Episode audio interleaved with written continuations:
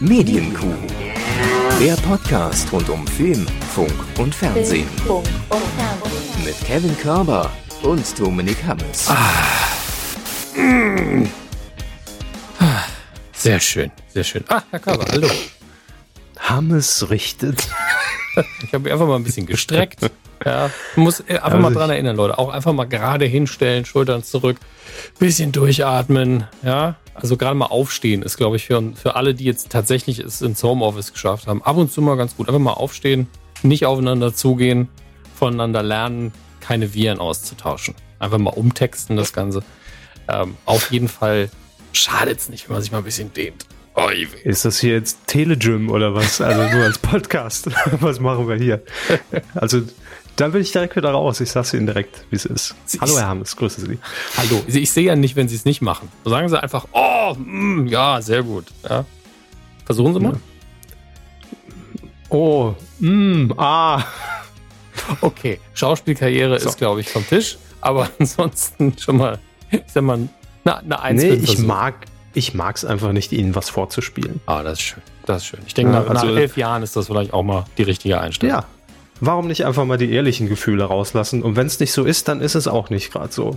da muss man auch mal drüber stehen und, äh, auch und, und, und hier nichts vortäuschen. da muss man einfach drüber stehen. Wenn es mal nicht so ist, dann ist es auch nicht so. Herzlich willkommen zur Q370, der Q der guten Laune. Schön, dass ihr dabei seid. Und äh, ja, wir geben zu, es ist natürlich jetzt schon ein paar Tage her, dass wir uns gemeldet haben, aber wie das immer so ist, entweder viel Arbeit liegt auf dem Tisch oder jemand äh, fühlt sich nicht so gut und äh, ist, ist krank und äh, hat die Turnsachen vergessen, ja. dann sagen wir, wir setzen vielleicht mal eine Woche aus. So war es in diesem Fall.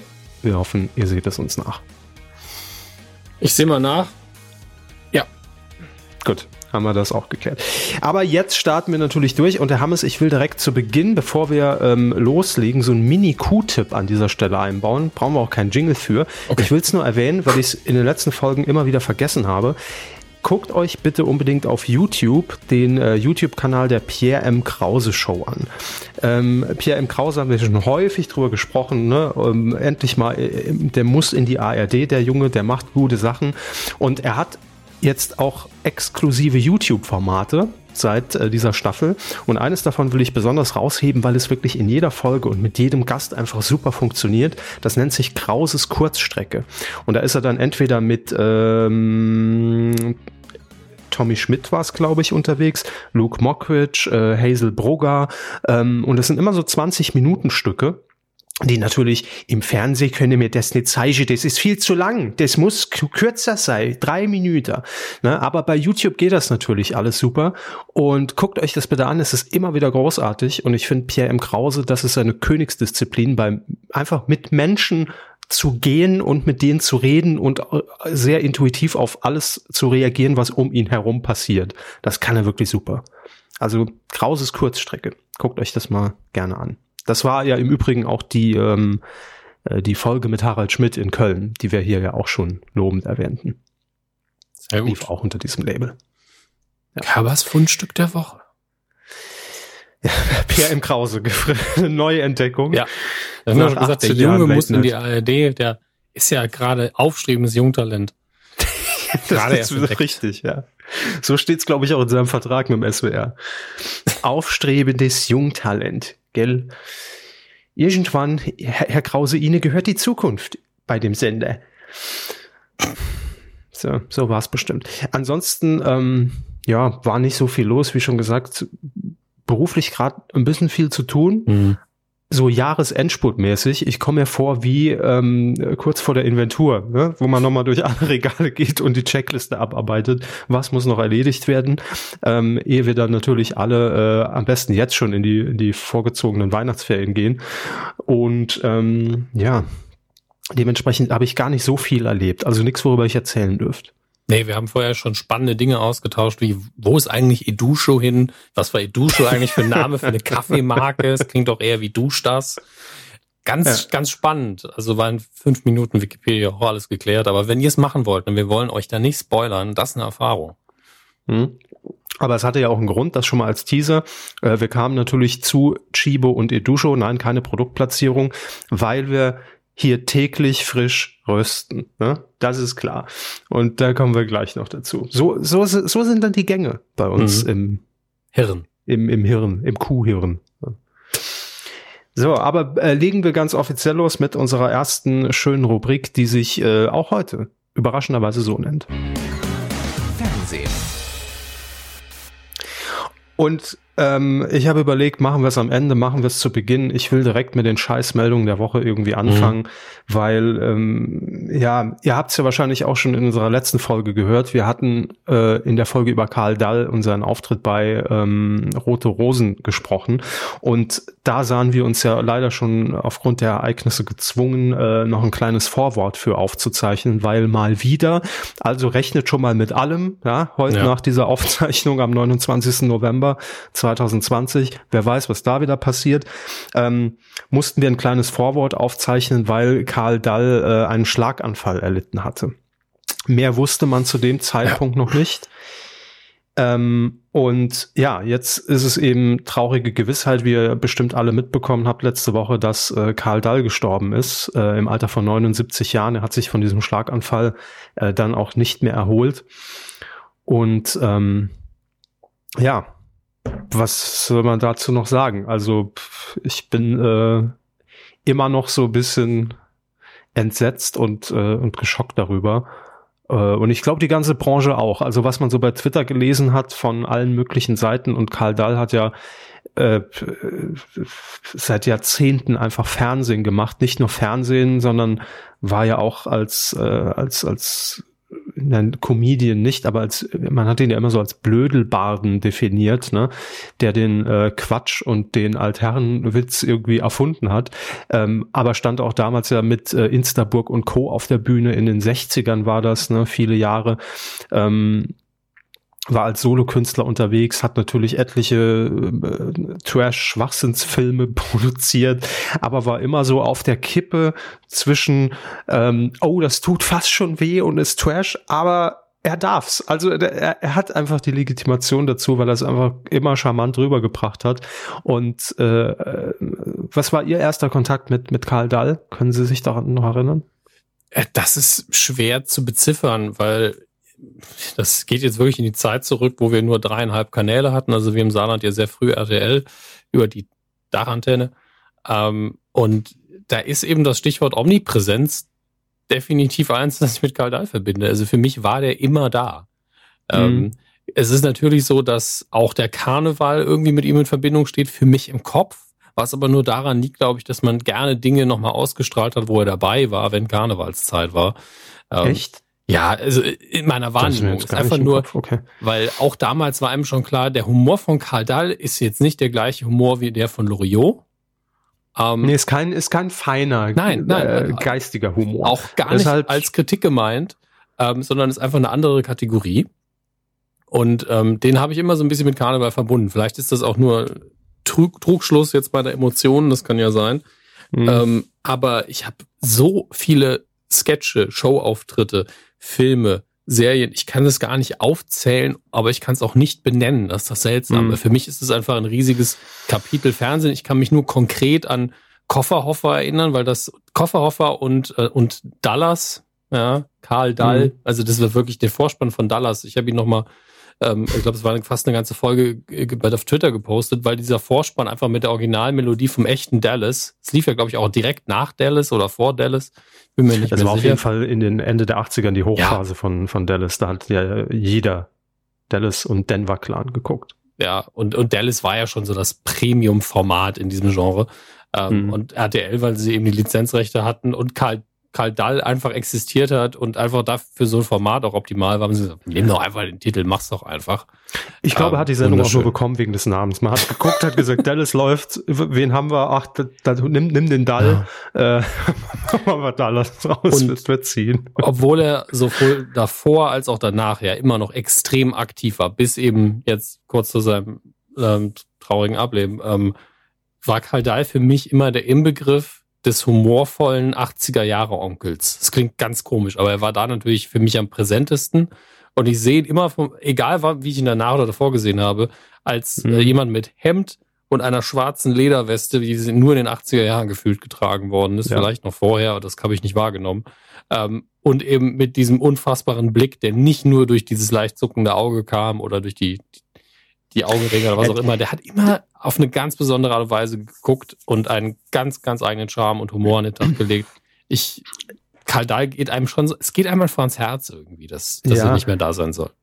Und äh, das, das Ding ist ja, Karl Dall ähm, äh, war für mich auch immer so, also als ob man ihn sich so gebaut hätte für diesen Humor. ja. Ich weiß nicht, was war zuerst da. War das der, war der Humor zuerst da oder hat er den sich angeeignet, weil er dann irgendwann auch so eine Rolle irgendwie verkörpert hat? Aber das hat einfach komplett gepasst, wie er da immer saß. Und ja auch immer so ein bisschen tüdelig hatte man das Gefühl, als ob man, als ob er gar nicht so weiß, wo er gerade ist. Aber natürlich alles messerscharf in der Sekunde auch analysiert und dann Dinge rausgehauen, die man heute auch nicht mehr ausstrahlen dürfte, sehr wahrscheinlich wahrscheinlich. Aber ähm, also wirklich ähm, auf, auf der äh, Ebene gesehen auch ein absoluter Pionier, was, was diese Art von Humor angeht. Und ich erinnere mich, ähm, ich kann es auch nicht mehr einschätzen, welche Sendung es jetzt war, die ich zuerst mit ihm wahrgenommen habe. Auf jeden Fall Erinnerungen an Verstehen Sie Spaß? Da hat mhm. er nämlich immer den, den, äh, ich glaube, den, den Filmvorführer gegeben bei Paola Felix und, und Kurt Felix. Ähm, Dallas ja auch. Ne? Wir damals Ende der 80er im Saarland mit der Zimmerantenne RTL Plus empfangen. Und da dachte ich auch, was ist denn das für ein komischer Opa? Also, das, ich konnte es überhaupt null einschätzen und natürlich auch den Humor überhaupt nicht einschätzen. Aber was, das ist so witzig, weil man ja als Kind, ich meine, wie alt war ich da? Irgendwie sechs, sieben Jahre alt, weil man ja als Kind trotzdem, so ging es mir, wahrgenommen hat, der macht da was Provokantes.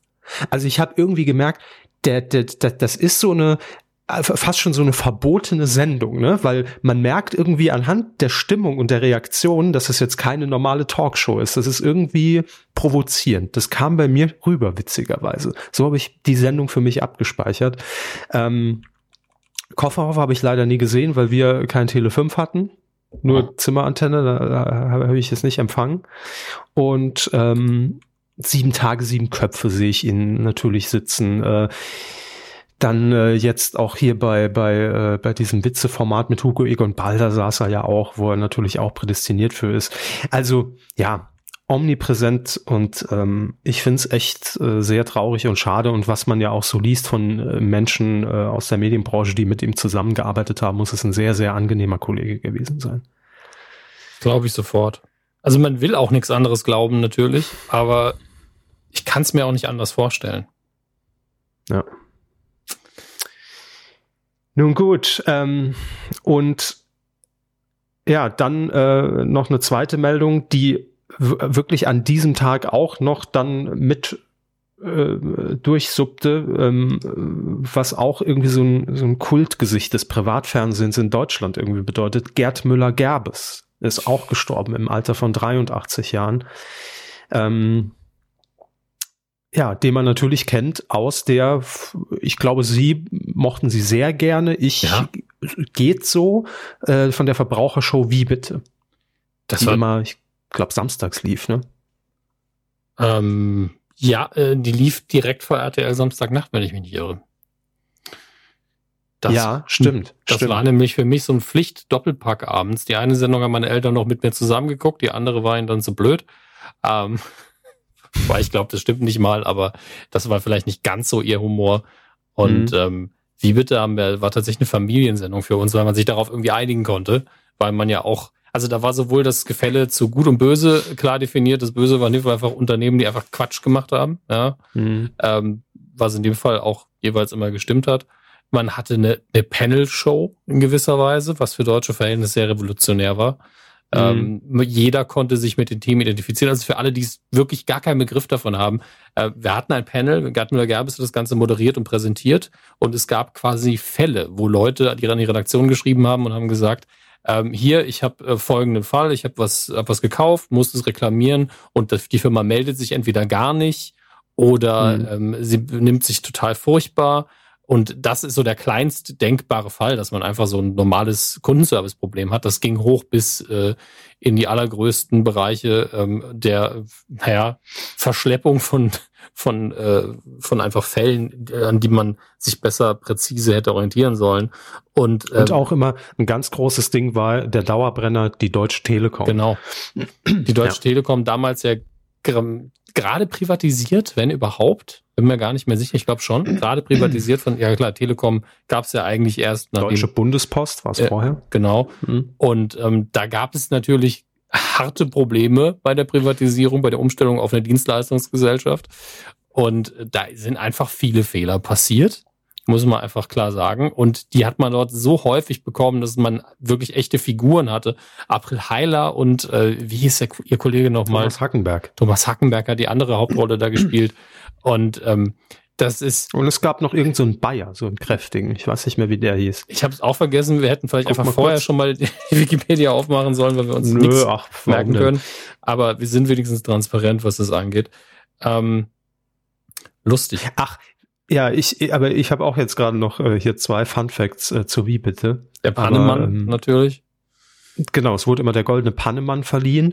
Ähm, ich glaube, Georg Einerdinger müsste das sein. Max Grieser war es. Okay, dann war der aber auch irgendwie Bestandteil des, des Teams. Lutz Reichert, stimmt, war auch mal, äh, also es hat, hat immer durchgewechselt. Und es gab natürlich auch ähm, Mahnman. Ja. Ähm, wie hieß der denn nochmal? Theo West. Ja, Theo Natürlich, West, der, der auch den später verteilt hat. Genau, der auch später bei den Freitag-Nacht-News, glaube ich, immer mal wieder aufgetreten ist.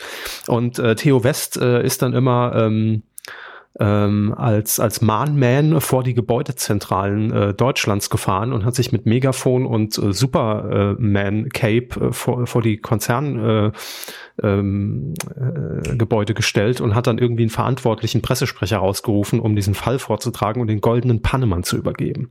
Ja. Ja. Stimmt. Das war später noch mal die, die goldene Mülltonne oder sowas. Er hat das noch mal in, in anderen Sendungen gemacht, aber die Geburt war in Wie bitte. Mhm. Ähm, und hier, hier noch der Fun Fact. Ähm, zum Autorenteam von Wie bitte gehörten unter anderem Jürgen Barz, den kennen jetzt vielleicht nicht viele, der aber wiederum Ensemblemitglied bei Instaburg und Co. war.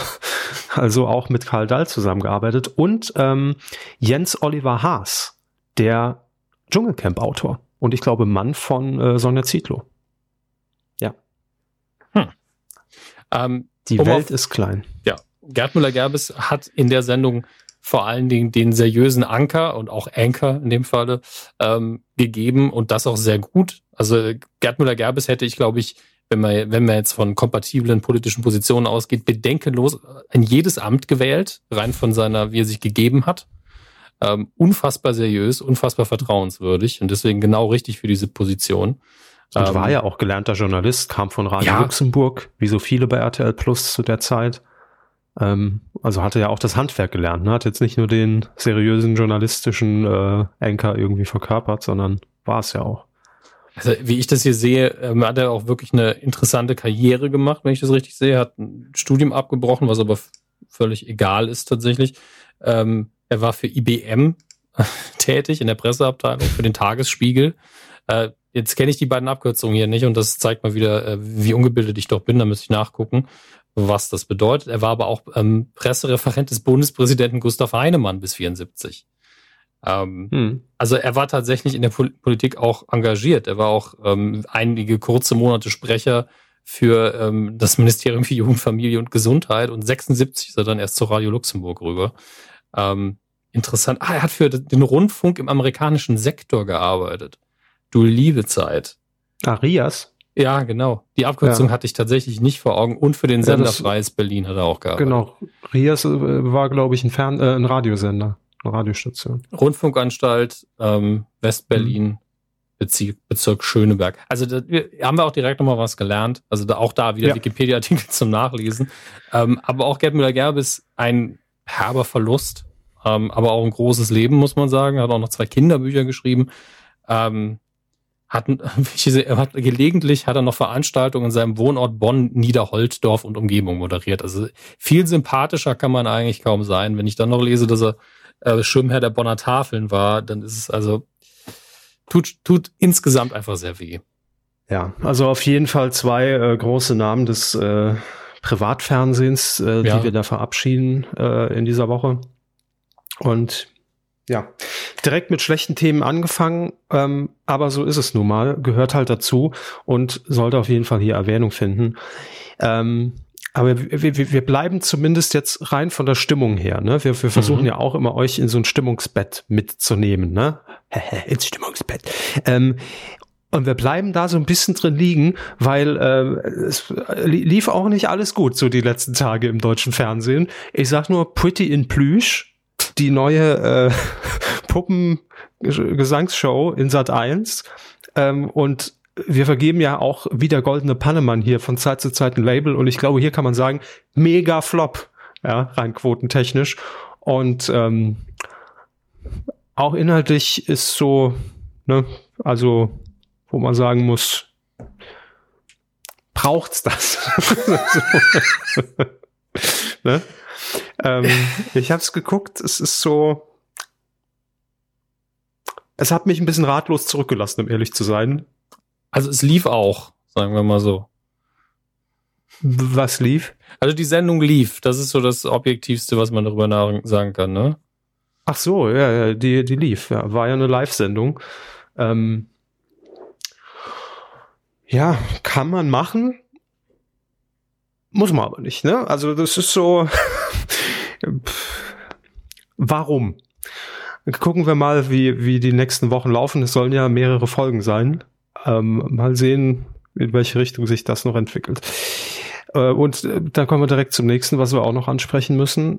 Täglich frisch geröstet. Die neue Produktion von Stefan Raab, die Late-Night-Produktion für TV Now. Mhm auch da muss ich sagen, die habe ich nicht gesehen, weil ähm, ich keine Mailadresse mehr für einen kostenlosen TV Now Account hatte. Aber liebe Kollegen von der Mediengruppe RTL, ihr könnt uns gerne mal so, so einen Code zum Vorabsichten dalassen. Nein, ähm, bei YouTube gibt es so ein paar Ausschnitte und auf die beziehe ich mich zumindest. Und ich beziehe mich auch wirklich nur auf die Premierensendung, in der Ralf Möller den Host gegeben hat. Ähm,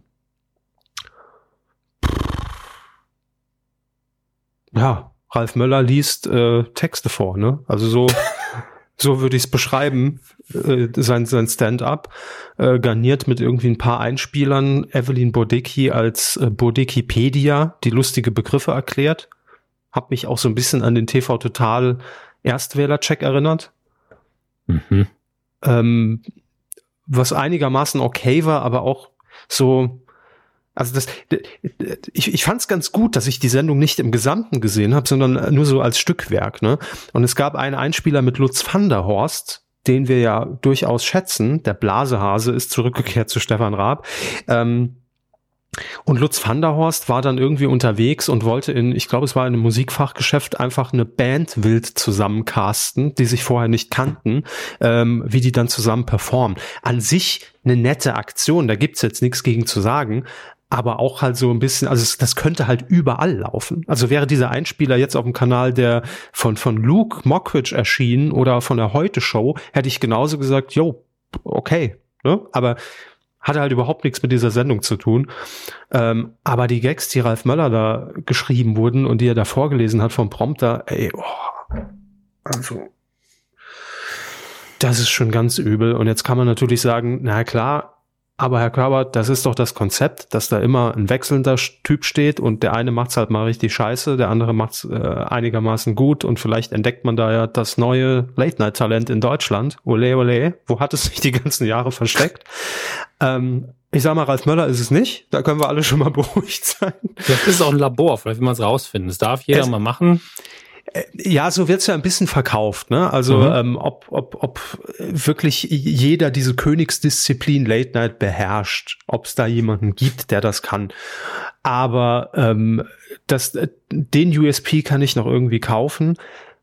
Kompliziert wurde es für mich, als dann in der ersten Folge Olaf Schubert derjenige war, der backstage am Monitor saß und Ralf Möller rösten sollte. Ja, da war halt, also wenn das äh, ein Roasting war, dann weiß ich es auch nicht so genau. Wir hatten ja schon gesagt, dass sich Deutschland da generell ja schwer mit tut mit diesem Genre und damit wird es auch nicht klappen.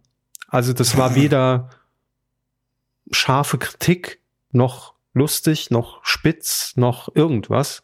Es war einfach, also ich sag mal, da haben wir in unseren äh, Live-Sappings und Live-Kommentaren mehr gerostet als Olaf Schubert, äh, ähm, Ralf Möller. Es war eher so, ich guck mir das jetzt an und sag mal einen Satz dazu. Ja, war also, da schon viel Schönes dabei. Ja, genau. So kann man es, glaube ich, zusammenfassen. Also pff, schwierig, um ehrlich zu sein. Ich muss, wie gesagt, fairerweise sagen, ich habe die ähm, weiteren Folgen jetzt nicht gesehen. Ich weiß, dass in der letzten Folge zum Beispiel hier der, der, der König von, nee, der König von, von, von, von Internet, Knossi, ähm, war Host. Und da habe ich nur einen ganz kurzen Ausschnitt gesehen. Der hat das natürlich schon wesentlich souveräner gemacht. Ne? Da saß dann Kai Pflaume hinten und hat ihn geröstet. Das habe ich jetzt nicht gesehen. Soll aber auch eher so die die Krönung Light-Version gewesen sein vom Rösten.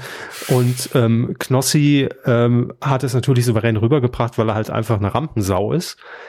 Ähm, aber ich, ich habe da einfach keinen Zugang zum Format, wenn da immer die Leute wechseln. Ich weiß, es ist das Konzept, aber ich will ja vertraute Gesichter. Und wenn es wenigstens der, der Typ wäre, der immer roastet, der das gut könnte, wenn der immer gleich bleiben würde. Ne? Irgendwas, was so einen Wiedererkennungswert schafft. Aber nur irgendwie ein Backsteinstudio dahinzustellen, äh, ist halt, und ein Schreibtisch, ja. Das ist halt noch keine Late Night irgendwie. Naja, gut, wir gucken mal, äh, wie sich das noch weiterentwickelt. Vielleicht schraubt man da ja noch ein bisschen am Konzept, aber schwierig, sagen wir es mal so. Und ich will dazu auch einen Kommentar vorlesen äh, von Jerry, der äh, das kommentiert hat unter unserer letzten Folge. Ähm, der hat offensichtlich die ganze Folge gesehen, deshalb will ich das an der Stelle auch nochmal hier wiedergeben, weil wir hier nur Ausschnitte bewerten. Er schreibt, ähm, ich fand die Auftaktfolge nicht gut. Punkt. Geht noch weiter. Statt okay. frisch. statt, statt das wäre jetzt ihr Gag, das dass das alles ist, was sie dazu sagen wollen. Ja, aber, ey, manchmal reicht auch das aus. Einfach so ein ehrlicher Satz reicht doch schon. Nein, es war nicht gut. Hm? das okay. hat mal, das hat mal ein Dozent an der Uni gemacht. Äh, hat jemand, äh, es wurde ein Referat gehalten und der Professor hat dann gefragt, wie, wie fanden, also an die Kommilitonen jetzt, also an die Mitstudenten, wie mhm. fanden Sie es? Und die, das war halt ein sehr beschissenes Referat und ähm, einer hat es ja mal durchgerungen zu sagen, also das fand ich jetzt nicht so gut. Nein, es war generell sehr schlecht. Es war einfach nicht gut. ja, ja, das habe ich, das habe ich auch zu, zu Ingolf Lück gesagt bei Pretty in Plüsch. Und er so, muss den Cover wieder wegdrücken. Auf dem Handy. Nein, das ist ja wirklich immer das Problem. Ich mag ja Ingolf Lück unfassbar gerne und sehe den auch gerne, aber er kann halt einfach null singen und dann steht er da am Ende halt mit Melanie C., äh, die dann äh, in dem Fall äh, seine Duettpartnerin war, die die Puppe quasi gesungen hat. Dann steht er aber real mit Mel C dann auf der Bühne und performt dann nochmal hier äh, Cello von, von Lady Gaga und äh, Bradley Cooper. Gottes Willen. Äh, auch noch so ein Lied dann. Das, aber, ja, was, was, ich, was ich mich aber auch frage in dem Moment, hat man Mel C das so verkauft, dass das einfach die deutsche Variante von Masked Singer ist?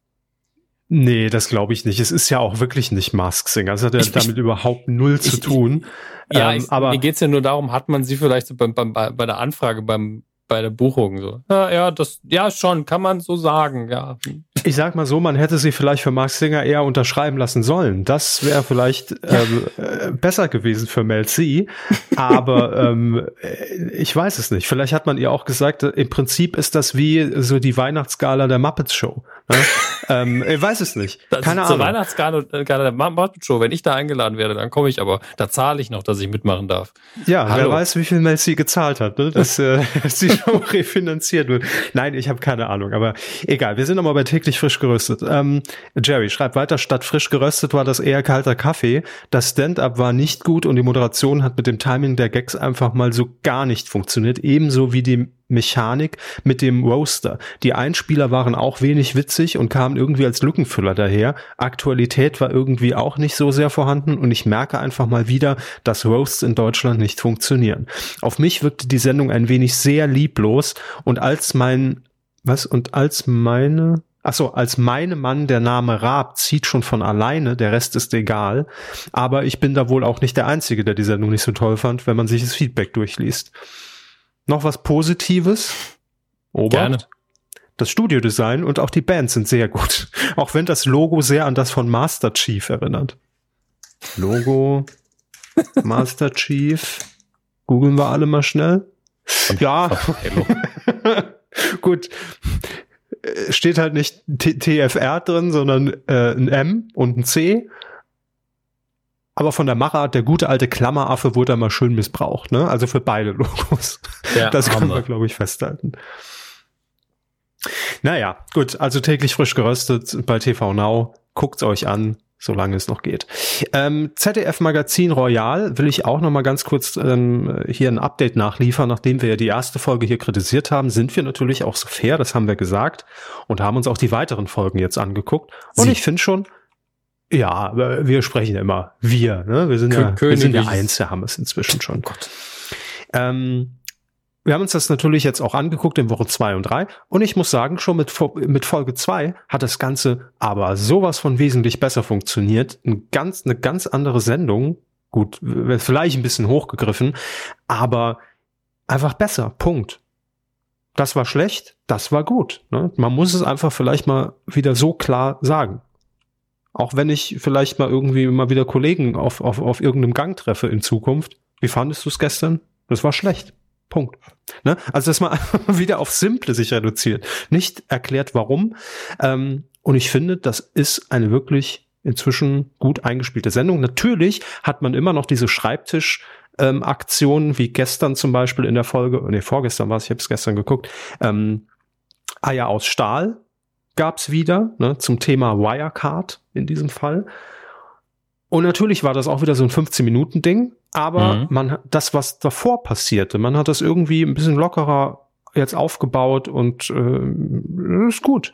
Und die Quoten auch mega erfolgreich, weil nach der Heute-Show die ganzen Jungen natürlich dranbleiben. Und so war direkt die Folge zwei äh, hier schon bei 12,8 Prozent. Also, äh, nee, das war Gesamtmarktanteil bei den 14- bis 49-Jährigen 16,3 Prozent. Für Böhmi da, da musste der früher eine Staffel bei Neo wegsenden, um das äh, kumuliert irgendwie zu bekommen. So. Also, von daher äh, passiert da gerade, glaube ich, viel Richtiges und ist eine schöne Sendung. Ja, kann man so sagen. Kann man sich wirklich gut angucken. So, das war jetzt quasi der ganze alte Case, ne, den wir noch hier liegen hatten und abarbeiten mussten. Überhang-Nachrichten. Der Überhang, ja, den, den wir noch mitgenommen haben. Ähm, kommen wir zu den äh, neuen Geschichten. Vox hat jetzt eine neue Show angekündigt, mhm. in der 16 bekannte Menschen blank ziehen. So, jetzt können wir erstmal da denken, ha, endlich, jetzt ist Vox auch auf dem Niveau angekommen. Ne? Aber ähm, es hat wie man das vielleicht auch eher von Vox gewohnt ist, äh, einen sehr ernsten Hintergrund. Es geht nämlich um die neue Vox-Show, die 2021 starten wird. Showtime of My Life, Stars gegen Krebs. Und ähm, man will eben damit aufmerksam machen, ähm, dass ähm, ja diese Prominenten sich eben auf so eine emotionale und sehr intime Reise begeben und sich dann auch mit dieser Krankheit auseinandersetzen, mit dem eigenen Körper auseinandersetzen und ähm, das eben auf diese Art und Weise machen, indem sie sich eben auch so zeigen, wie sie sind und äh, dass da auch die Berührungspunkte vielleicht ein bisschen verloren gehen, was natürlich das Thema Vorsorge und Co angeht. Also eine durchaus ehrenwerte Geschichte, die dahinter steckt. Wie das Ganze umgesetzt ist, ist natürlich nochmal die andere Frage. Aber ich sehe es schon, Herr Hammes. Sie wollen natürlich wissen, wer sind die Prominenten und B, kenne ich sie. Hm? Ich spitze schon mal die Finger. Ja. Und, und die Ohren auch. Und die Ohren. Also die sind jetzt alle von Vox bestätigt. Damals hatte die Bildzeitung die Namen einfach mal in den Ring geworfen, aber die Stimmen, fangen wir an. Ulla Kock am Brink. Muss ich ja nicht eintippen. Hey, super. Ja, Mirja Dumont. Ist das die Frau von Sky Dumont? Ich glaube Ex-Frau inzwischen, aber äh, ja, sie trägt immer noch den Namen Dumont. Dann überprüfen wir das doch einfach mal. Ja, bis 2016 waren sie verheiratet. Gut. Nadine Angerer. Ja. Ja, ist natürlich jetzt. Okay, es ist einfach nicht mein Bereich. Fußballspieler. Fußballer. Ja, Fußballerin. Torhüterin. Genau, Nationaltorhüterin. Elena Carrière. Ich würde einfach mal schätzen, dass es die Tochter von Mathieu Carrière ist. Fragezeichen. Eltern Mathieu Carrière und Bettina Proske, ja. Okay. Ähm, und sie selbst ist äh, Model und Schauspielerin, ähm, Vize-Topmodel von Germany's Next Topmodel. Okay. Ja. Mimi Fiedler. Ich glaube, Fiedler. Com Comedian? Äh, Schauspielerin? Ja. Deutsche Schauspielerin kroatischer Herkunft. Okay. Jimmy Blue Ochsenknecht. Gut, geschenkt. Und Thorsten Nindel. Thorsten okay. Der sagt mir jetzt auch überhaupt Schauspieler. Aber wenn Sie ihn sehen, schon. Ach, doch, Lindenstraße, ne? Hat er nicht das in der Lindenstraße jetzt, mitgespielt? Das müsste ich jetzt nachgucken, aber den habe ich definitiv auch schon mehr vor Gottes Willen, was eine Karriere. Äh, ich gucke mal, ich muss die Suche bemühen, aber auch in der Lindenstraße, ja. Sturm Dort, der Liebe. Also ja, auch schon alles mitgenommen. Rote Rosen, alles aber auch, dabei. Aber auch unabhängig jetzt, also soll jetzt nicht als Diss zu verstehen auf die Sendungen, die bisher genannt worden sind, aber das ist ein sehr guter Schauspieler. Wirklich. Machen wir weiter. Stefanie Hertel. Mhm. Okay. Nicole Staudinger. Kommt die Dame etwa aus Bayern? Staudinger. Ja, man, Staudinger Nicole. Ich so klingt sie jedenfalls. Ähm, Schriftstellerin und äh, zertifizierte Trainerin und Speakerin. Ähm, okay. gerade. Mich interessiert jetzt tatsächlich, ob, ob die Dame aus Bayern kommt. Weil der Name für mich so bayerisch klingt. Geboren in Köln, klar. Ja, klar. Logisch. Köln, direkt neben Passau. Ne? ähm, Marco Russ hätten wir da noch im Angebot. Oh, wer Marco? Marco Russ. Und noch ein Fußballer. Das ist aber auch das Faire. Ja? Sie, Sie können mir jeden von der Nationalelf nennen. Ich kenne vielleicht ein oder zwei, egal welches Geschlecht. War, das ist Marco Russ Nationalspieler? Nee. War er? Nein. Wo nee, er gespielt? Äh, Eintracht Frankfurt. So, dann können wir das Ganze auch schon als Sportpodcast einordnen lassen. Super. Ähm, dann haben wir noch mit dabei Lilly Paul Roncalli. Ja, wie viele, gut, wie viele Personen sind es? Äh, drei. Rainer Roncalli Kalmund, Lilly und Jean-Paul. Die dummen Lilly Witze machen wir jedes, jedes Mal. Aber ist schon klar. Österreichische Artistin natürlich vom Zirkus Roncalli. Sie wissen ja, Hermes, man muss Dinge ja. auch einfach häufiger wiederholen. Roncalli, Roncalli. Faisal Kavusi. Ich vergesse jedes Mal, was diese Person sonst so macht. Comedian auch. Ja, genau. Also ich, ich liebe einfach seinen Namen. Es ist, es ist so schlimm. Also es ist nicht schlimm, es ist eigentlich schön. Ja, ich hoffe, es geht ihm auch so. Also im Idealfall, ne? Ähm, Jochen Schropp, der Hummer ja. von Mask Singer.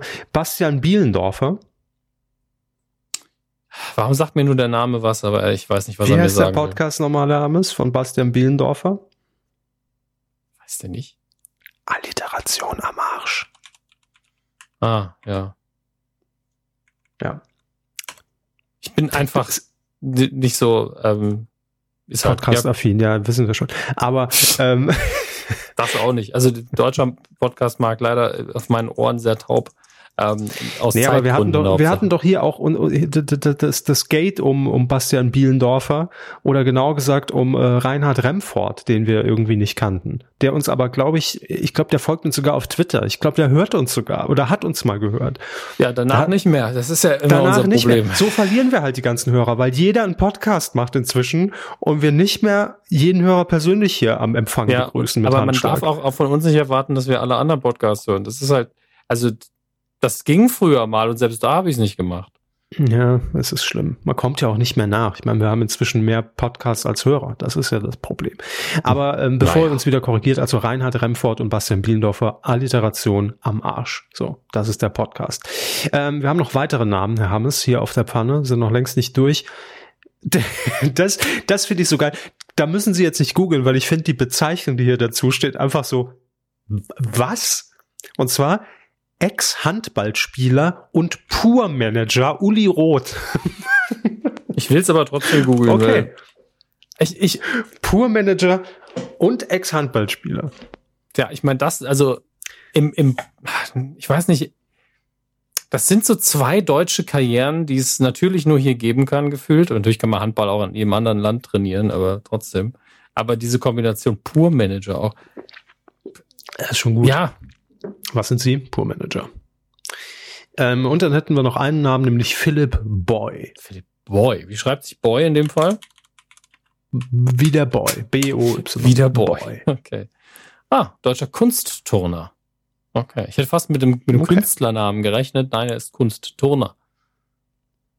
Ja. Aber es ist für einen guten Zweck. Also da ist letztlich, bin ich froh, wenn möglichst viele Leute sich ausziehen.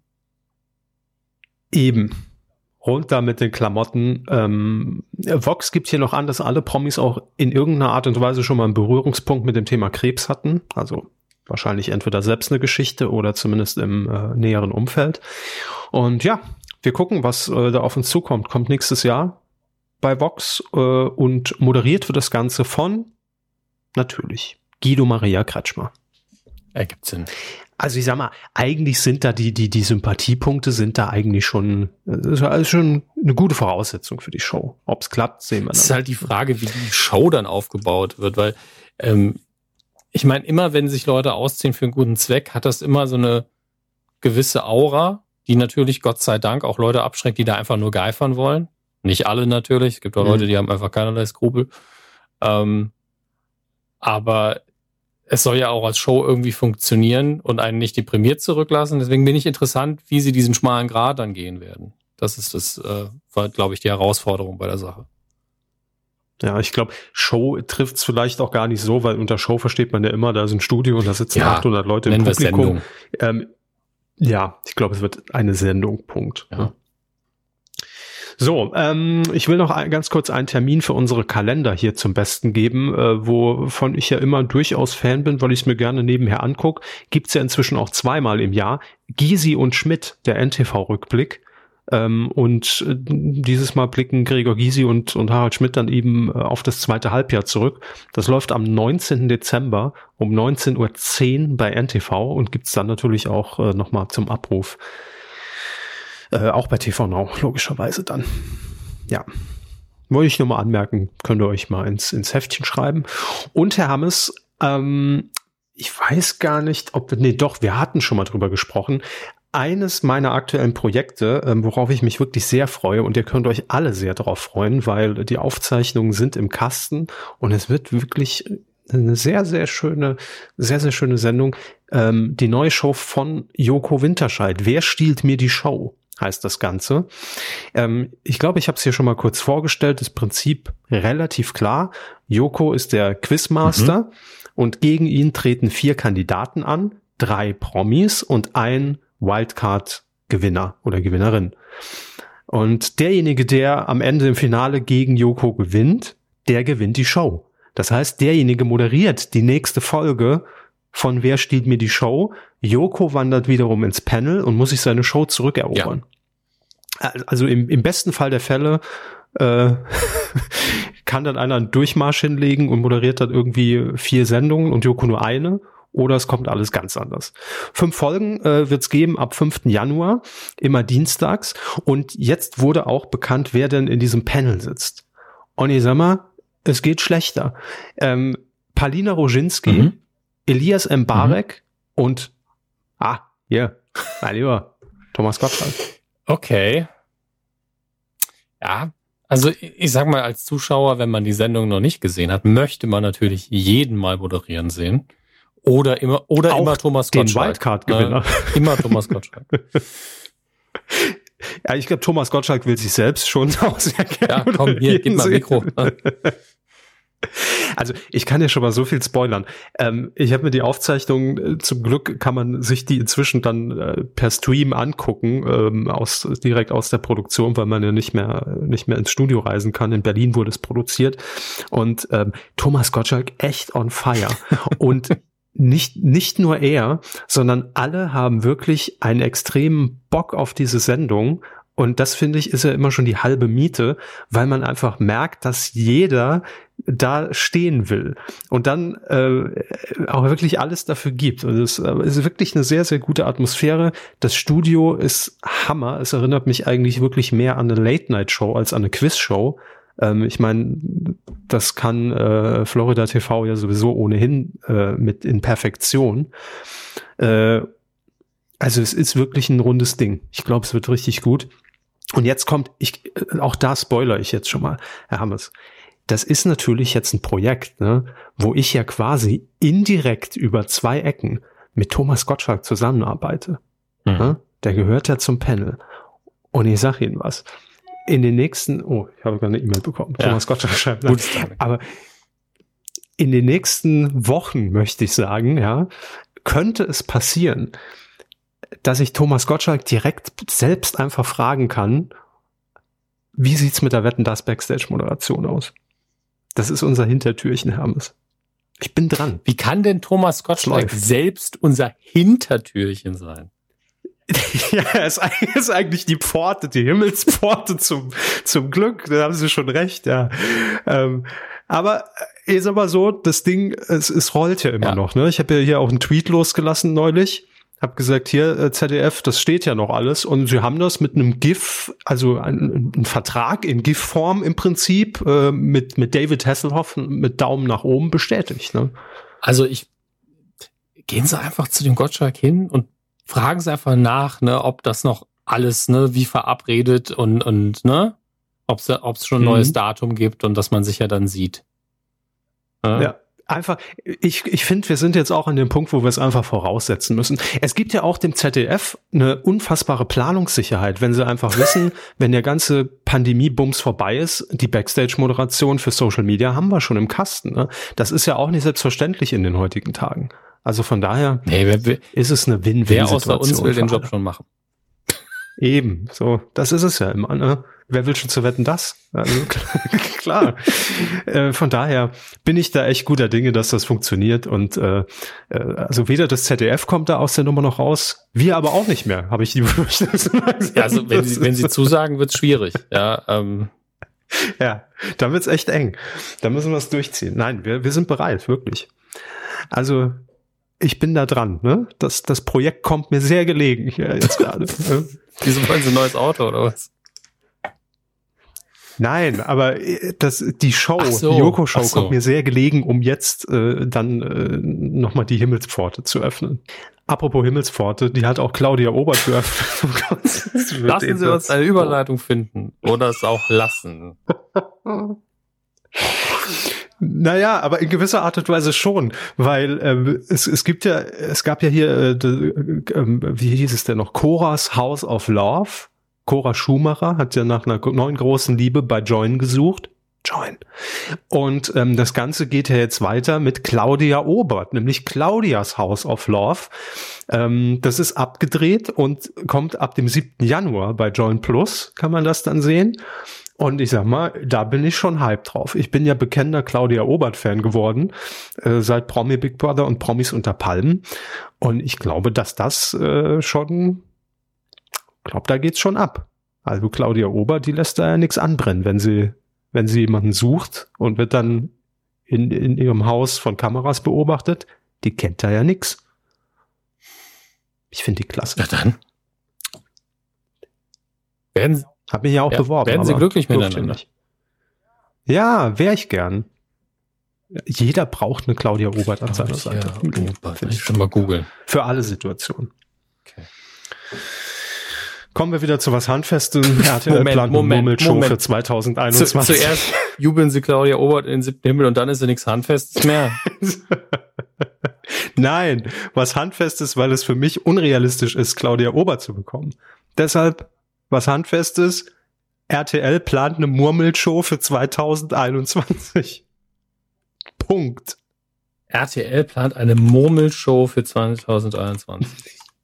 Ja, nachdem der Domino Day schon abgesagt wurde und die Passion, plant man jetzt auch schon mal was, was man auch wieder absagt. Wahrscheinlich. Das ist doch schon mal eine runde Sache. so. Damit den Gag schon mal die keine Redaktion mehr macht. Der ist nämlich scheiße. Wollen Sie, wollen Sie einen Humsch? Nein, auf gar keinen Fall. Obwohl. Gut, alles klar. Ich meine, es bietet sich schon an. Ne? Ja, wenn die Kugel erstmal im Roll, ins Rollen kommt, dann äh, ja. fahren wir auch hier einiges auf. Ja, ne? ich meine, es werden sich schon einige fragen, ob die noch alle Murmeln auf der Tasse haben. Murmel aus dem Eis heißt das Ganze und es wird auf einer Eisfläche statt. Nein, es heißt Murmelmania heißt die Show. Murmelmania, meine Damen und Herren. Apropos, der Wiederholungswelke ist auch wieder da, ne? er ist zurück. Du liebe Zeit. Er macht es noch. Der Wiederholungswelke macht's noch. Ich glaube, das war wirklich einmal so, ärger die mal. Mach's mal eine Sendung lang nicht. Ich glaube fast auch, ja. Es war sehr offensichtlich jedenfalls. Naja. Ja, Murmeln, was weiß ich, äh, klingt jetzt erstmal für mich genauso interessant wie der Domino Day. Nee, eigentlich klingt's noch Also, ich musste da direkt mal äh, den Kollegen Christian Gönt äh, informieren, der auf Twitch häufiger mal irgendwas mit Murmeln macht. RTL sich schon mal abgeguckt, das äh, die Erfolgsidee. Muss so ja. sein. Ich lese ein kurzes Konzept vor. Pro Ausgabe treten mehrere Prominente in zwölf Spielrunden gegeneinander an und suchen den Murmel-Champion. Auf verschiedenen Bahnen müssen die Promis ihr, ihr Murmeltalent unter Beweis stellen und Punkte fürs Finale sammeln. Auf der Finalbahn entscheidet sich dann, wer das große Fingerspitzengefühl hat. Der siegreiche Promi spendet das erspielte Geld an eine wohltätige Organisation. Ein Sendetermin gibt's noch nicht. Ja. Hm. Murmeln. Murmeltiertag. Auch ja, gut. Kann man machen. Murmelzi wird äh, der, äh, der Live-Act im Übrigen. Oh Gott. Wenn wir jetzt schon bei Murmelzi sind, dann haben wir wirklich, dann ist vielleicht doch so kein produktiver Humsch. ja. Das heißt, außerdem. Komm, der war, der war ja, nicht schlecht. Außerdem muss man, man sagen, im Saarland heißt es ja Klicker. Deshalb wusste ich gar nicht, worum es ja, geht im ersten Moment. Klicker ist, glaube ich, eine Lautmalerei an Geräusch, wenn die aneinander klickern. Daher kommt es, glaube ich. Ähm, deswegen Murmel war für uns immer der Inbegriff des Hochdeutschen früher. Da kam man sich vor wie, wie die Elite Deutschlands. Ja, ne, es kann aber auch sein, dass auch Murmel eine Lautmalerei ist. Es murmelt. Aber naja, mal gucken. Das, das mache ich dann in, ich in meinem ähm, in meinem Podcast, wo es nur um die Herkunft von Worten geht. Den zeichne ich aber nicht auf. Ich schlage es einfach nach und denk mir meins. Wie heißt der? Ich denk mir meins. Gib mir die, gib mir die Kugel. Oder? Hat nichts damit zu tun, was ich gerade gesagt habe. Aber Ach so. gut. Ich dachte, sie machen Murmel-Podcast. Ja, gut. Gibt es einen Podcast, der, der Potpourri heißt? Herr Körper ist offensichtlich im, im Wortspielfindungsmodus. Es tut mir für alle ja, Beteiligten ein bisschen leid, aber so ist es manchmal. Potpourri Podcast. Sieht nicht so aus, Leute. Also, ich sag mal. Das ist eine neue Serviceleistung, die wir ab sofort anbieten. Ist im Übrigen, ihr schreibt. Ach, scheiße. Ja, gibt, äh, naja, in der Beschreibung zumindest. Ein gutes Lauchgefühl. Der Podcast live die Themen sind ein, fröhlich, ein fröhliches Potpourri der guten Laune. Ja, ähm, äh, wie gesagt, die Serviceleistung, die wir ab sofort anbieten, ist, ihr habt eine Podcast-Idee, wir helfen euch nicht, aber Herr Körber schlägt euch drei schlechte Titel vor. Ja, nur so kommt man in die Podcast-Charts. Ja. Glauben Sie, wir werden jetzt noch mit Medienkuh angetreten im Jahr 2021? Noch haben wir 2020. Ich, es tut mir leid, Ihnen das sagen zu müssen. Ja, ich habe es schon abgehakt, diese Scheiß. Ja, es kann sich auch verpissen jetzt endlich mal. Ehrlich. Stimmung. Ja, da muss man auch mal Konfetti werfen. Im Übrigen, es gibt vielleicht im nächsten, nee, im übernächsten Jahr 2021 noch ein Comeback zu feiern und zwar von Pumuckel, Herr Hammes. Das ja. Meister Eder und sein Pumuckel kommt. Vielleicht eventuell wieder. Nach 40 Jahren. Ich meine, ja, Pumuckel, was machst du denn? Da jetzt ein Tom und Jerry Film nochmal anläuft mit aktuellen, also mit, mit so eine Mischung wie damals bei, was war das? Äh, zum Beispiel bei Space Jam, dass man eben reale und gezeichnete Sequenzen zusammenwirft. Nur, dass die Qualität mhm. schlechter aussieht als damals bei Space Jam in den 90ern. ähm, dafür aber tatsächlich sehr gute Darsteller für die Realsequenzen. Aber es wirkt einfach so, als hätte man einen Film gedreht und hätte dann, also vom Trailer natürlich urteilend, und, mhm. und hätte dann einfach alte Tom und Jerry Gags nochmal draufgebatscht. Also irgendwie, weiß nicht, vielleicht funktioniert es bei Kindern, vielleicht ist es auch besser, als ich denke, vielleicht poliert man auch nochmal drüber, wie beim Sonic-Film vor kurzem.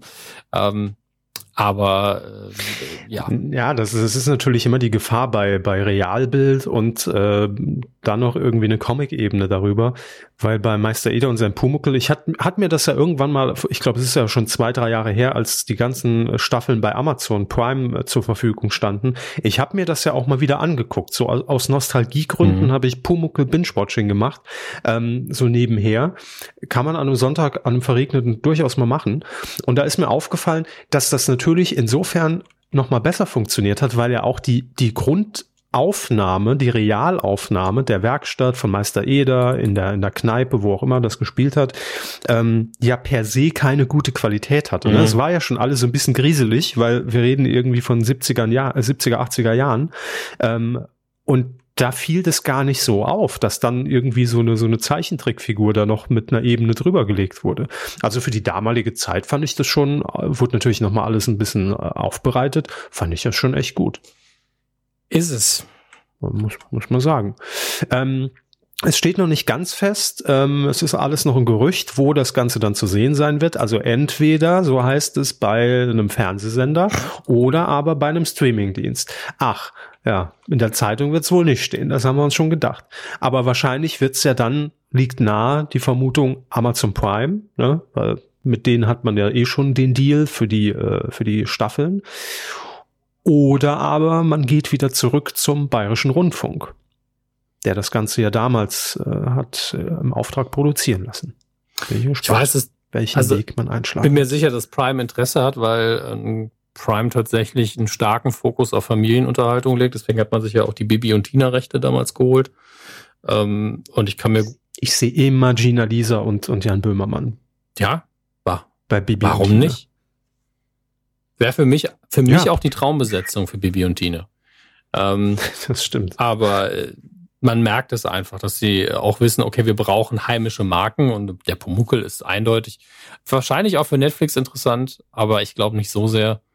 Ähm, mal schauen. Es würde aktuell schon eher ins Amazon-Portfolio passen. Denke ich auch. Also an Netflix denkt dann doch immer noch mal ein Stück mehr in die Breite und auch mehr an Erwachsene. Und ich habe bei Netflix suche ich in den Eigenproduktionen noch den Fokus auf Kinderunterhaltung. Mhm. Stranger Things, ja, okay. Oder der Pumuckel geht zu TV Now und macht frisch geröstet. Ne, das kann natürlich auch passieren. Ich würde es mir angucken. Pumuckel immer im Hintergrund, der jemand röstet. Ralf Möller kann nix. Schlechter wird's nicht. Nee. Aber gut. Ähm, und noch, ah, eigentlich hätte ich es an den Anfang packen müssen. Echt noch eine scheiß Nachricht so kurz vor Weihnachten jetzt nicht, also betrifft uns jetzt nicht direkt, aber ähm, für alle dies betrifft, weil ähm, jetzt durchgesickert ist, dass Tele 5 respektive Discovery, die ja Tele 5 gekauft haben, die Hälfte aller Stellen bei Tele 5 abbauen will. Ähm, und das wohl auch per Videocall schon der Belegschaft ja. irgendwie letzte Woche mitgeteilt das wurde. geil in der Pandemie, dass man nicht mitkriegt, wie die Leute dann einfach sauer sind und äh, irgendwie die Türen zu, ja. zuhauen, sondern nur ganz, ganz böse auf, aufs Mausrad hauen und, und auf die Taste und auflegen. Am besten noch so eine voraufgezeichnete Nachricht einfach einspielen. Ähm, Geschätzter Mitarbeiter. Man, ja, so ähnlich wie bei, äh, wie hieß das hier, Up in the Air mit, mit Clooney, der sich ja immer nur per Videoschalte quasi, äh, das war ja dann die, die Weiterentwicklung, ne, der Leute ja gefeuert mhm. hat als, als äh, im, im Auftrag der Firmen, der Personalabteilung und ja dann irgendwann die digitale Revolution kam, dass er nicht mehr reisen durfte, was ja immer so sein Leben ausgemacht hat ähm, und dann alles auf digital umgestellt wurde, dass, dass er jetzt die Leute quasi ähm, per, per Videocall feuern sollte, was ihm ja total schwer gefallen ist, weil er gesagt hat, ey, ich mache hier, das ist trotzdem ein scheiß Job und ne, er versucht es ja immer irgendwie persönlich zu machen und das bleibt er halt total auf der Strecke. Mhm die Situation haben wir jetzt. Herzlich willkommen. Ähm, ja, auf jeden Fall mega kacke. Also was soll man da sagen? Es ist echt scheiße. Ähm, die Hälfte, also die Hälfte ist bei Tele5, äh, glaube ich, 35 Mitarbeiter. Ähm, ja, was natürlich, klar könnte man jetzt sagen, gut, jetzt ist Discovery als großer Konzern dann da drüber und da versuchen die natürlich zu gucken, wer sitzt da irgendwie bei äh, in, in, der Personalabteilung oder auf irgendwelchen Positionen, die wir sowieso haben im Konzern, ne? dass man das verschmelzen kann. Aber ich sag mal so, es ist natürlich trotzdem irgendwie, äh, es hat einen üblen Beigeschmack und es stellt einmal mehr die Frage, was passiert mit Tele 5, was ja bisher immer noch niemand so genau beantworten kann, außer, ja, ja, nee, das, das, das bleibt alles so, wie das hier ist, erstmal. Ich bin gespannt. Also, ob man da vielleicht dann auch äh, seitens, ist jetzt nur eine Vermutung, äh, Olli Kalkofe und Peter Rütten und, und Schläferz äh, irgendwelche Veränderungen ja befürchten muss, oder ob die vielleicht selbst sagen, das sind irgendwie jetzt Verhandlungen und, und irgendwie auch Dinge, mit denen wir uns da irgendwie nicht mehr äh, äh, identifizieren können. Mhm. Bin ich gespannt, was da noch passiert. Ich meine, für die meisten Leute ist Tele 5, glaube ich, einfach nur Schläferz. Ähm, und das ist auch die Sendung, an der letztlich festgemacht werden wird, ob Tele 5 jetzt kaputt mhm. ist oder nicht. Also ob die Sendung entweder noch existiert oder ob sie irgendwie kaputt gespart wird, was ich nicht glaube. Ich glaube, bevor die Sendung ausgehöhlt wird, macht Kalko für lieber selber Schluss. Ähm, entsprechend daran wird sich's entscheiden. Vielleicht sehen die das auch so. Vielleicht sind die so, ja gut, wir sparen alles ein außer Schläferarzt und dann hat man sich's nicht so ganz mhm. verschissen, aber dann hat man immer noch sehr viele Leute entlassen und ähm, für die tut's uns besonders leid, weil wir haben auch immer ein Auge darauf, ähm, dass das ja einfach Menschen sind, in, die in unserem Bereich arbeiten, die auch nur einfach ihren Job machen und gerne ihr Auskommen hätten. Also ja, und also ich kenne jetzt niemanden, der bei Tele5 arbeitet, aber in meiner Fantasie, die sitzen ja hinten in der in, in Grünwald auf dem Bavaria Filmgelände und das ist halt ein kleines Team, muss man ja sagen, für einen Fernsehsender. Ne? Mhm. Und ich stelle mir das schon so ein bisschen, dass man immer noch halt so der Underdog ist und so ein bisschen auch so diese Start-up-Mentalität stelle ich mir schon vor, weil ja auch ähm, Kai Blasberg als Geschäftsführer da schon so äh, so sein eigenes Ding durchgezogen hat. Man kann jetzt von ihm halten, was man will, aber er hat so diese, diese Oase aufgebaut, so am Rande von allen großen Konzernen. Ne? Und ich glaube, so hat man sich auch gefühlt, dass man da sehr autark sein konnte. Man hat auch Gewinn erwirtschaftet als Sender. Ne? Also ist ja auch keine äh, Selbstverständlichkeit. Es ist jetzt nicht so, dass Tele5 scheiße dasteht. Mhm.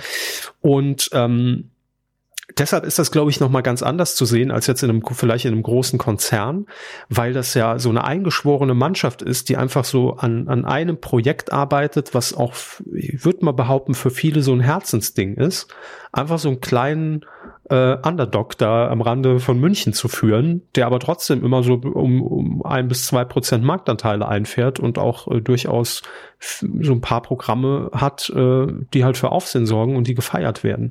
Deshalb umso mehr beschissen, weil ich glaube, jeder, der für Tele5 arbeitet, der lebt das auch. So würde ich es beschreiben. Und dann ist es natürlich besonders bitter.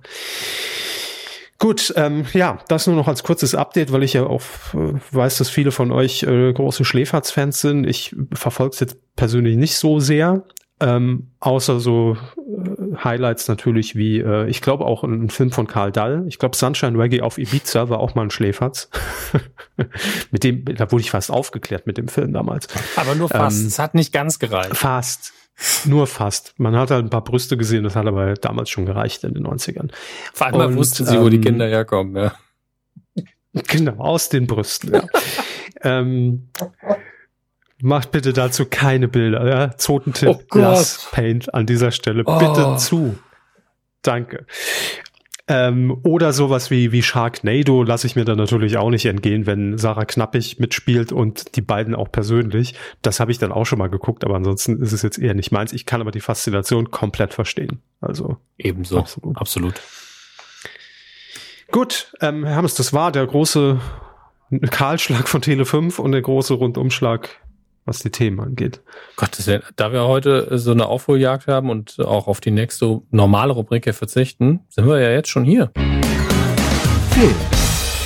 Ja, und alle fragen sich, wie seid ihr denn da hingekommen? Was hab, haltet ihr genügend Abstand hier im Kino? Was, wann laufen wieder Filme? Hermes? Ich habe keine Ahnung. Wann? Also da kann ich keine Antworten geben. Ich kann nur dazu sagen, äh, das, was ich jetzt die letzten paar Mal gesagt habe. Informiert euch vor Ort, redet mit euren Kinos, kauft Gutscheine, wenn euch eure Kinos lieb sind. Ähm, denn äh, wir wollen, dass, wenn das alles vorbei ist, dass wir wieder in Kinos gehen können. Ja, das äh, sollten wir alle tun, können danach. Und äh, was, was wir auch in Kleinigkeiten tun können, solange wir eben auch das Kleingeld übrig haben, sollten wir vielleicht auch tun. Ähm, ansonsten können wir uns nur dem Heimkino widmen, wenn es um den reinen Konsum geht von dem, was da ist. Denn äh, Kinocharts, Kinostarts, das fällt alles weg. Ähm, mittlerweile gibt's natürlich noch weitere Neuigkeiten von Filmen, die noch in den Startlöchern gestanden sind. Äh, wir hatten ja Mulan zum Beispiel als äh, Beispiel eines Kinofilms von Disney, der dann auf Disney Plus aufgetaucht ist, wo man dann aber gesagt hat, ey, äh, ja, äh, ihr müsst aber trotzdem zahlen, auch wenn ihr das Abo schon habt, denn der Film ist ja brandneu. Äh, das hat, glaube ich, den Leuten nicht so gut gepasst. Deswegen hat DC daraus gelernt. Wenn ich das richtig sehe, ähm, ist es zumindest in den USA so, dass Wonder Woman gleichzeitig in den wenigen noch offenen Kinosälen startet, aber auch auf HBO Max, glaube ich. Und da aber ähm, ohne dass man extra zahlen muss. Was da jetzt in Deutschland passiert, weiß ich noch nicht so genau, aber das ist erstmal der Start für die USA. Ähm, schauen wir mal gerade durch. So, so, so, so, so. Vielleicht steht es ja schon irgendwo, ob man das in Deutschland schauen kann. Ja, ist noch nicht klar, leider. Also Wonder Woman Teil 2 oder wie es richtig heißt, Wonder Woman 1984, da er in diesem Jahr spielt. Und auf den Film freue ich mich tatsächlich sehr. Ich bin gespannt, wann und wo wir ihn hier sehen können. Wahrscheinlich Sky. Sky ist ja meistens der Partner von HBO. Ähm, mhm. Aber klar ist es offensichtlich noch nicht. Aber mal schauen. Dann gucken wir, was es Neues im Heimkino gibt. Ich habe jetzt, nachdem ich es äh, im Seriencamp ja schon mal angucken konnte, das ist jetzt vorbei, bevor ihr da jetzt nochmal äh, auf die Seite geht. Ich hoffe, ihr konntet ein paar Serien angucken, die ihr sonst nirgendwo schauen konntet. Ähm, habe ich mir Lovecraft Country auf Amazon gekauft. Es gibt es auf verschiedenen Streaming-Anbietern gegen Geld. Ich kaufe mir meine Sachen halt meistens da, weil ich ungern 50 verschiedene Plattformen benutze, wenn es dann auch noch ums Kaufen geht. Ähm, und äh, finde die Sendung bisher sehr gut, aber ich bin mir noch nicht so ganz einig, wie gut ich sie finde. Aber ihr könnt sie jetzt überall schauen. Ihr müsst aber nochmal Geld bezahlen. Ist bei keinem Streaming-Anbieter gerade fest verfügbar im normalen Flatrate-Programm. Ihr müsst nochmal Geld ausgeben für Lovecraft Country. Ähm, aber durchaus empfehlenswert. Vielleicht ein bisschen teuer für eine Staffel, finde ich, weil die Folgenanzahl relativ gering ist. Ich glaube, zehn Folgen werden es maximal aktuell sind vier, vier verfügbar. Deswegen ist das alles noch so ein bisschen, hm. kann man also auch, wenn man geduldig ist, noch ein bisschen. Vier Folgen sind verfügbar oder vier Vier Folgen. Nein, vier Folgen, vier Folgen. ja. Ähm, falls ihr Geduld habt, könnt ihr einfach noch ein bisschen warten. Vielleicht taucht es dann auch irgendwann, irgendwann bei Netflix, Prime Video oder sonstigen Anbietern auf. Ähm, gucken wir mal gerade. Staffel 31 der Simpsons auf Disney Plus. Ja. Ah, Simpsons. 31. Wahrscheinlich ist es nicht mal die, die aktuellste. Gottes Willen. Wie lang? Doch, es müsste die aktuellste sein. Das ist wirklich hart, oder? Also einfach nur zu bedenken, dass die Simpsons selbst schon über 30 Jahre alt sind, macht mich ein bisschen fertig. Ähm, mhm. Der Weihnachtszug rollt natürlich weiter, wie schon erwähnt, aber auch mittlerweile solche Dinge wie Ice Age, eine coole Bescherung auf Disney Plus. Ich wusste nicht, dass Ice, Ice Age als IP auch äh, bei Disney Plus zu finden ist, aber so ist es eben. Black Beauty auch, eine Neuverfilmung. Ich bin äh, hin und weg. Auf Prime Video haben wir Der Teufel trägt Prada neu im Angebot. Natürlich nicht als neuer, neuer Film, aber neu im Programm. Äh, was, was finden wir noch? Ja, okay, das bewerbe ich nicht. Da habe ich keinen Bock drauf. Die mag ich nicht. ähm, nee, da gibt's so Nazi-Tendenzen. Das finde ich halt nicht gut. Äh, Ach so, aber jetzt interessiert mich was schon wieder. Was ist das? Sag ich Ihnen nach der Aufnahme. Äh, haben wir hier noch auf Netflix Man of Honor ist im Angebot. Der Klassiker Big Trouble in Little China, Leonardo DiCaprio in The Beach. Ähm, ist nicht so viel richtig krasses Zeug, muss ich sagen. Deswegen gucken wir auch gleich mal in die physischen DVD-Regale. Die sind ein bisschen spannender, wahrscheinlich, weil es auf Weihnachten zugeht und man sich dann denkt, ah, als Geschenk gibt man doch lieber was physisches. Dann laden wir noch ein paar andere Sachen in unsere Streaming-Anbieter rein. Ähm, für alle, also ich, ich sage das jetzt, weil es natürlich sehr viele davon gibt. Für alle Taylor Swift-Fans ja. Auf Disney Plus gibt's jetzt ähm, extra, glaube ich, sogar noch Making-of-Videos zu ihrem letzten Album.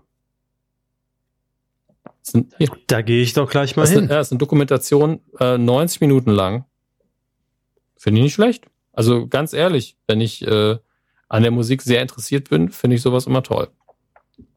Ich habe das Album aber noch nicht mal gehört, deswegen keine Ahnung ob mich das Making-of interessieren würde. Aber muss ja gut sein. Hab nichts Schlechtes darüber gehört. Oh Gott, Cool World. Sehe ich jetzt gerade. Was ist das denn? Auf, auf Prime Video ist aktuell ein Film verfügbar. Ich will nicht sagen, dass er super ist. Es ist auch so eine Mischung aus Realfilm und Zeichentrick. Äh, Titel, wie gesagt, Cool World. Und ich, erinnere mich, Kim Basinger spielt die Zeichentrickfigur. Ist das da nicht Brad Pitt? Nee, Gabriel Byrne ist es. Da doch, Brad Pitt. Brad Pitt spielt mit. Ein sehr junger Brad Pitt. Der Film ist nämlich, steht das Jahr dabei, der ist doch noch aus den 90ern auch. Ähm, auf jeden Fall ist das äh, aus historischer Perspektive sehr, sehr interessant. Äh, FSK 12, das heißt, es ist nicht so ganz kinderfreundlich tatsächlich, wenn man über ähm, Zeichentrick nachdenkt, denn hier steht es auch wieder sehr hart, Menschen haben keinen Sex mit Toons, sonst ist die Katastrophe vorprogrammiert in Cool World. Das ist die, das oberste Gebot. Dass das überhaupt als Gebot irgendwo steht, sagt einem schon, FSK 12 ist äh, schon sehr tolerant vermutlich. Aber Cool World habe ich in Erinnerung als genau das, so ein bisschen grenzwertig, so ein bisschen äh, drüber und äh, als ein Film, den fast niemand gesehen hat. Ich muss den auch dringend nochmal gucken. Ich habe äh, kaum noch Erinnerungen daran. Auch noch nie gehört. Den, ja? den Dann holen Sie sich jetzt mal Amazon Prime. Müssen Sie nicht. Ganz ruhig. Ich, kann ihn angucken und Ihnen danach sagen, ob er ähm, den Test der Zeit besteht. Apropos das, äh, apropos Test. Auch ein schöner ja, Titel, der, der, Test der Zeit. Apropos Test der Zeit, auf Blu-ray jetzt, Manta Manta. Der Film, Boy. der Film, auf den die Nation wart, wartete, Fragezeichen. War das immer schon der Untertitel? Aber der Original Manta Manta. Es gibt ja auch, glaube ich, Manta der Film oder irgendwie sowas, der wahrscheinlich später kam, um irgendwie an den Erfolg nochmal anzuknüpfen. Also der mit Tina Ruland und Till Schweiger ja, ja. und Klausi, der in die Stiefel gepinkelt Der hat. Manta Manta. Aber Manta der Film, der Manta. ich muss jetzt mal gerade gucken, der war nämlich auch nicht scheiße. Manta Manta kam 91. Jetzt gucken wir mal, Manta der Film auch 91. Also die waren gleichzeitig in hm. Produktion vermutlich. Weil so schnell, hier so, da ist letzte Woche ein ganz neuer Film mit Mantas, da drehen wir schnell noch einen, komm. Ähm, kann, kann ich mir sogar vorstellen. Wer weiß. Ich habe die Recherche nicht gemacht, aber beide im gleichen Jahr. Natürlich, weil die ganzen 80er Jahre lang man sich Manta-Witze erzählt hat und dann kommt 91 natürlich der Film, der das Kapitel Gott sei Dank abgeschlossen hat. Nichts gegen das Auto, aber die Witze waren furchtbar. Ähm, ja, 1179 jedenfalls die Blu-ray ich hoffe, sie haben ein gutes Remaster hinbekommen von dem Teil. Dann für die Sammler nochmal. Äh, ah, nicht mehr auf Lager, ist schon weg. Schade. Und wie für Vendetta Limited Steelbook 4K UHD, das wirklich sehr schick aussieht. Ähm, ich musste aber tatsächlich mich jetzt auch beim Black Friday bei Amazon ganz schön zurückhalten. Äh, ich habe tatsächlich sehr viel eingekauft, aber ich habe mich trotzdem zurückhalten müssen. Es hätte noch sehr viel mehr sein können. Ähm, Aber auch nochmal vielen Dank an alle, die über Kumazon eingekauft haben. Absolut. Ähm, herzlichen Dank. Vielen, vielen Dank. Ähm, Midsommer, Director's Cut auf Blu-ray. Ein ziemlicher, den muss ich mir auch noch angucken. Ein Film, der ziemlich Eindruck hinterlassen hat bei vielen. Und äh, der ist bestimmt äh, mehr oder minder gar nicht jugendfrei. Ist ja FSK 16. Ich hätte schwören können, dass der FSK 18 wird. Naja, es gibt halt Filme, die sind so weird, dass Kinder sowieso nach 10 Minuten keinen Bock mehr haben. Und ich glaube, der gehört dazu. Äh, Westworld, die dritte Staffel auf. Das dachte ich bei Pretty and Pleasure. Ja, bei Pretty Woman auch. Äh, Steelbook. Alles mit Pretty. Ja, ne? Was gibt's noch? Pretty Little Liars. Ja. Gleiche. Ga so. Ganz Akimbo äh, mit Daniel Radcliffe in der Hauptrolle. Äh, das ist was für Sie. Der gute Mann bekommt einfach äh, Pistolen an die Hände geschraubt. Das habe ich mir schon immer gewünscht. Dann ein Eddie Murphy-Klassiker jetzt auch auf Blu-ray auf der Suche nach dem goldenen. Oh mal, Eddie Murphy. Ja, auf der Suche nach dem goldenen Kind.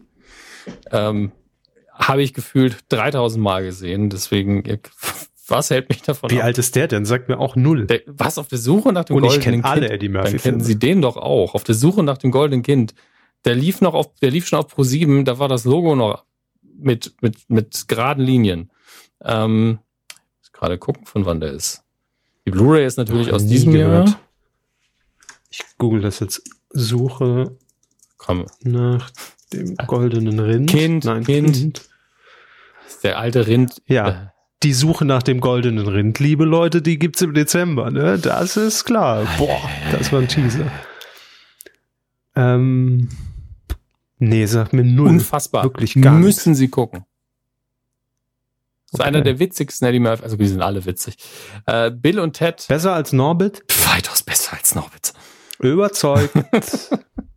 Gut, das Gefälle ist auch sehr steil. So geht ne? Eddie Murphy auch künftig an jedes Drehbuch ran. Das ist besser, besser als Norbit. Als Norbit. Jo, überzeugt. Bill und Ted retten das Universum, heißt der deutsche Titel von äh, Bill und Ted 3. Und äh, ist jetzt auch in den deutschen physischen Regalen ähm, verfügbar. Das ist schön. Was haben wir noch? Ach, gucken Sie mal, der läuft am Samstag, den 19. Dezember um 0.10 Uhr auf ATV. Also alle in Österreich können den angucken auf ATV. Körper ist wie immer bestens informiert. Dann an die 4K UHD-Freunde da draußen. Äh, der Hobbit und der Herr der Ringe mittlerweile in der aktuell maximalsten Auflösung verfügbar.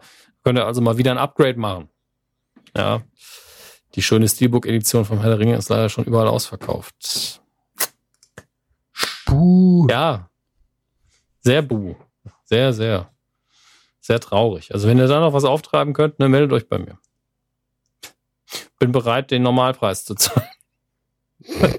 Und weniger. Aber im also Zweifel, geht doch, geht doch drunter. Im Zweifel nehme ich auch Geld. Ja, also das ist, das ist alles drin. Ganz wie ihr das möchtet. Ähm, damit sind wir aber schon in der Unterrepublik. Äh, Republik. Das ist, das ist jetzt nicht nur eine Rubrik, es ist jetzt schon eine Republik geworden. Äh, wir kommen Star Wars. Die Star Wars News der Woche.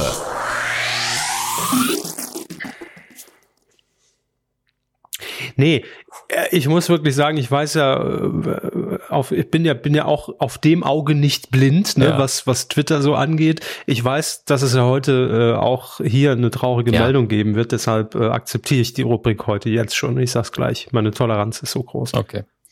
Das ähm, begrüße ich sehr. Natürlich müssen wir auch die, hier mit äh, der Meldung einsteigen.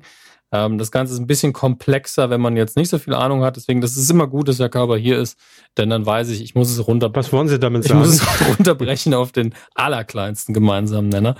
Ähm, und der heißt Star Wars war ein Film, in dem die Figur Darth Vader vorkam. Das ist, das soweit können, kann ich mit Ihnen rechnen, glaube ich. Ja, ähm, da bin ich noch, ich kann ja. Ihnen folgen, bin ich noch und, bei. Und äh, wenn ich jetzt durchzähle, wurde Darth Vader insgesamt, wenn man jetzt mal die Zeichentrickserien außer Acht lässt und nur die Filme betrachtet, von vier Personen gespielt, wenn ich mich nicht irre. Ähm, es kann sein, dass, dass es sogar fünf waren, wenn man jetzt Rogue One nochmal mit reinzählt, aber ähm, verstorben ist David Prowse, der ähm, tatsächlich auf dem Set der Original Star Wars Trilogie im Darth Vader Anzug steckte in allen drei Teilen. Ähm, George Lucas hat ihm damals angeboten, hier, du kannst Darth Vader spielen oder Chewbacca. Ähm, und er hat sich dann für Vader entschieden, weil er gesagt hat, ey, jeder erinnert sich an den Bösewicht, nehme ich doch den. Ähm, seine Stimme. Bei mir blieb aber das haarige Vieh jetzt zum Beispiel eher. Ja, also. ja. Mr. Mayu ist ja schon vor, ich glaube, ein oder zwei Jahren von uns gegangen. Das war auch sehr traurig. Ähm, zu Prowse hatte ich immer ähm, so, so ein verbohrtes Fanverhältnis, ohne dass ich ihn gekannt hätte. Ich meine einfach nur, ich, ich dachte immer, ich mag den nicht, aber ich, es scheint, dass er tatsächlich ein sehr guter Typ war. Er hat sich einfach mit George Lucas irgendwann überworfen. Ähm, es war eben so, dass auf dem Set er auch die, ähm, die Dialoge gesprochen hat. Er war ja eigentlich vor allen Dingen, weil er die Rolle bekommen, weil er groß war und Bodybuilder deswegen eine eindrucksvolle Gestalt war und er hat auch eine gute Körpersprache hingelegt, das darf man nicht vergessen. Aber die Zeilen hat er dann eben von James Earl Jones sprechen lassen. Äh, wobei man da jetzt wirklich sagen muss, wenn, wenn ich irgendwas spiele und jemand anders spricht meine Zeilen, weil die Stimme besser ist, dann ist James Earl Jones, klar, klingt der besser. Natürlich klingt der besser. Im Original Zahnfleischbluter Joe auch gesprochen bei den Simpsons, äh, den Vater von Simba, ein König der Löwen. Ähm, Murphy. Äh, Zahnfleischbruder Murphy hieß er, ja, stimmt, Entschuldigung, nicht hm. Joe. Ähm, und natürlich, this is CNN. Daher ja auch der schöne Gag in der entsprechenden Simpsons-Folge. Ähm, und im Deutschen, glaube ich, oft synchronisiert vom Synchronsprecher von Benjamin Blümchen, zumindest in Sneakers die Lautlosen, wo James Earl Jones als in Anführungsstrichen normaler Schauspieler vorkam. Und wenn ich, da habe ich irgendwann mal die Augen zugemacht oder weg vom Fernseher geguckt, auf einmal denke ich, warum, warum verhandelt James Earl Jones, äh, warum verhandelt Benjamin Blümchen gerade mit den, den Hackern. Das ergibt keinen Sinn. Aber äh, nur um zu zeigen, wenn man von irgendjemandem stimmlich ersetzt wird, dann doch bitte James Earl Jones. Ja, der ist eh von der Qualifikation her so weit drüber. Das gibt's gar nicht. Dann aber im ähm, äh, damals dritten, mittlerweile sechsten Teil von Star Wars hat äh, ja, hat George Lucas sich entschieden, nein, wenn die Maske von Darth Vader abgenommen wird, dann werden wir nicht David Prowse sehen, sondern ähm, einen anderen Schauspieler, den er für besser empfunden hat. Ähm, und äh, da war vielleicht David Prowse schon ein bisschen sauer, das weiß ich nicht so genau, aber 2010, glaube ich, haben die beiden sich so richtig zerstritten. Ähm, und äh, ja, dann äh, war, wurde er auch von offiziellen Star Wars Events ausgeladen, was ich gerade in meinem Kopf auch korrigieren wollen würde ähm, und nicht genau weiß, ob er in den Prequels überhaupt in dem Anzug gesteckt hat. Ich kann mich noch an ähm, äh, an die Schlagzeilen erinnern, als Lukas bekannt gegeben hat, dass ähm, es neue Star Wars Filme geben wird, also für die Prequel Trilogie und David Prowse ganz schnell gesagt hat, ich bin bereit und ich nur gedacht habe, ja, aber äh, an dir hängt's jetzt nicht. Das war so ein bisschen gemein von mir und das gebe ich auch zu, weil alles, was ich heute über ihn gelesen habe, war extrem sympathisch. Ähm, vor allen Dingen, gucke ich jetzt gerade, hat er, äh, nee, er hat in der Prequel-Trilogie nicht im Anzug gesteckt. Ähm, ist auch nur eine kleine Szene, wo er wirklich hätte im Anzug stecken müssen. Also von daher, es ist ja nicht so, als hätte er, äh, als hätte Darth Vader schon in der Prequel-Trilogie sehr viel Screentime. Äh, tut mir leid, aber musst du die Details klären gerade für mich. Ja. Ja, nee, alles gut. Ich stelle mir nur gerade die Frage, ist man so als, als richtiger Star Wars Ultra ähm, verkörpert äh, oder, oder beziehungsweise baut man auch eine Verbindung zu dem Schauspieler auf, der in Anführungszeichen nur wissentlich im Kostüm steckt, den man aber quasi ja auch nicht hört und nicht zu sehen bekommt. Also ist das jetzt im Star Wars-Universum unter Fans eine sehr traurige Meldung oder ist das eher eine Randnotiz? Ich will es nur für mich so einschätzen. Wie ähm, tatsächlich äh, wie ist da die Reaktion? Tatsächlich ist er mehr als eine Randnotiz. Ähm, es ist natürlich zum einen dieses, okay, hier geht noch mal einer, der an der Originaltrilogie beteiligt war. Ähm, mhm. Das an sich ist schon mal traurig. Dann ist es so, dass er auf Conventions auftaucht oder aufgetaucht ist und die Leute haben angestellt, haben sich angestellt, um Autogramme zu kriegen, haben dafür Geld bezahlt. Da habe ich heute noch eine Geschichte gelesen von äh, einem Kollegen von Ihnen und mir und auf mehrere Arten. Ähm, der liebe, liebe Steve Buchter hat es heute getwittert, dass er damals in England sich ein Autogramm von ihm geholt hat und damals noch nicht wusste, dass man für die Autogramme bezahlen muss. Ähm, und dann da stand, hat sich drei Sachen signieren lassen und dann wollte der 50 Pfund und er war so, hä, was, Geld? äh, hier sind 15 und er hat ihn das dann durchgehen lassen. Also er hat dann gesagt, okay, wenn du nicht mehr hast, dann hier, ich habe es ja jetzt schon signiert, dann nimm's halt mit. Äh, was natürlich sehr lieb ist, er hätte ja auch einen Aufstand machen können. Und ähm, das war eine der Geschichten, die ich heute gelesen habe, die ich sehr schön fand. Dann war er aber in Großbritannien eben nicht nur das, sondern er hat auch äh, eine von diesen Rollen verkörpert, die es heute so nicht mehr gibt. Ähm, weil im Kopf direkt Manman, aber ich meinte nicht Manman, sondern er hat den Green Crossman verkörpert in den äh, 70er Jahren, glaube ich. Bin mir nicht mehr sicher. Ähm, aber damals noch als junger Mann also mit Bodybuilder-Statur in einem relativ kitschigen Superhelden-Outfit äh, hat die Regierung, vermute ich, ja, in den 70ern, äh, ihn gecastet, um in einigen Werbespots darauf aufmerksam zu machen, wie man denn sicher über die Straße geht. Vielleicht war es auch nur eine Werbekampagne, weil ich habe noch keine Videos gesehen, aber das Kostüm ist unfassbar witzig. Er hat damit einfach nur den Kindern vermittelt, dass sie nach links und rechts gucken sollen oder bei in Großbritannien nach rechts und links ähm, und dann vorsichtig über die Straße zu gehen als der Green Cross Man. Und das ist äh, auf eine absurde Art und Weise sehr, sehr schön und äh, sympathisch. Ähm, ja, 85 Jahre ist er geworden. Und äh, das ist ein stolzes Alter. Absolut. Und er hat tatsächlich immer gesagt, ja, klar ist Darth Vader eine große Rolle gewesen, irgendwo für ihn auf jeden Fall. Aber Green Crossman zu sein, fand er immer besser, weil er da einer von den Guten war. Mhm. Aber eigentlich total absurd, ne, dass man dann äh, durch eine Rolle eigentlich be berühmt und geliebt wird, in der man eigentlich gar nicht wirklich zu sehen war. Also das ist ja. äh, schon sehr speziell. Aber man darf Aber nicht vergessen, er hat halt nicht nur das gemacht. Also er hat auch Christopher Reeve beim, beim Workout geholfen, um sich für Superman fit zu machen, als sein klassischer Beruf als Bodybuilder. Äh, er hat Carrie mhm. Harris äh, trainiert ein bisschen für seine Rolle in Princess Bride. Also der war aktiv. Es ist nicht so, dass man ja, sagen kann. Ich will, ne? nee, ich, ich, will, ich will auch gar nicht die Karriere damit kleinreden. Das meine ich gar nicht. Aber es äh, ist nur noch mal für mich, der das schwer nachvollziehen kann, noch mal so dieser äh, dieser Blick in dieses Star Wars Fantum, ähm, wo man, was ja schon sehr besonders dann ist. Eigentlich ja. könnte es einem ja auch völlig egal sein, wer da drunter steckt am Ende, ne? Man könnte sagen, ich fand aber die Stimme geil und die, die hat's ausgemacht. Oder ich fand dann den Schauspieler geil, den man dann nachher gesehen hat, als, äh, als er den Helm ablegt. Aber ja, äh, gehört halt alles dazu. Jeder, der da irgendwie damit beteiligt Absolut. Also in Star Wars Kreisen, wenn sie, wenn jemand vorbeikommt und sagt, ich habe damals ein zehn Prozent des Todessterns angemalt, dann sind die Leute auch schon so, oh, wie war das? Hm. Ähm, es spielt alles eine Rolle und natürlich, das ist alles irgendwie Filmgeschichte. Und ähm, bei jemand wie David Prowse, der dann auch engagiert war in der Szene, das macht ja nochmal einen Unterschied, wenn man sich engagiert, zu den Conventions geht, erzählt, wie es war und damit den Leut, die Leute teilhaben lässt daran, ist das ja was Besonderes, als wenn er einfach gesagt nach, danach was anderes gemacht hätte und ähm, nie wieder in die Öffentlichkeit getreten wäre damit. Ähm, ja. Äh, ansonsten gibt's die Woche natürlich ähm, nicht so viel, das überschattet es ziemlich. Die letzten beiden Folgen des Mandalorian auf Disney Plus waren weiterhin extrem gut. Ähm, die letzte Folge baut riesige Verbindungen auf in alle Richtungen äh, des Star Wars Kosmos tatsächlich, also zu den Animationsserien, zu den Büchern ähm, und äh, zu den alten Filmen auch wieder. Also ganz, ganz groß, was da abgeliefert wird. Es sagen auch viele, und ich verstehe auch wieso, dass das, was da passiert, besser ist als das, was in den letzten drei Filmen passiert ist. Oder dass das das ist, was sie gerne gesehen hätten, rein stilistisch.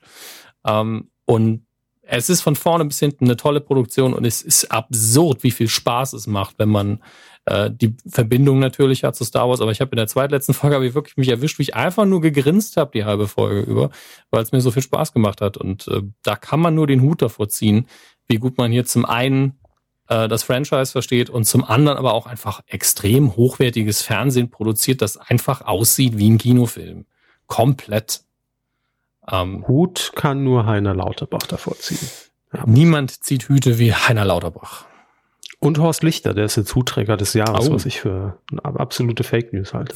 Das, da müssen wir doch mal bei täglich, täglich frisch geröstet, sollte man die beiden vielleicht gegeneinander antreten lassen. Oder wer schlagt jetzt da? Ja, wer ist der bessere Hutträger? Das ist die Frage. Quotentipp.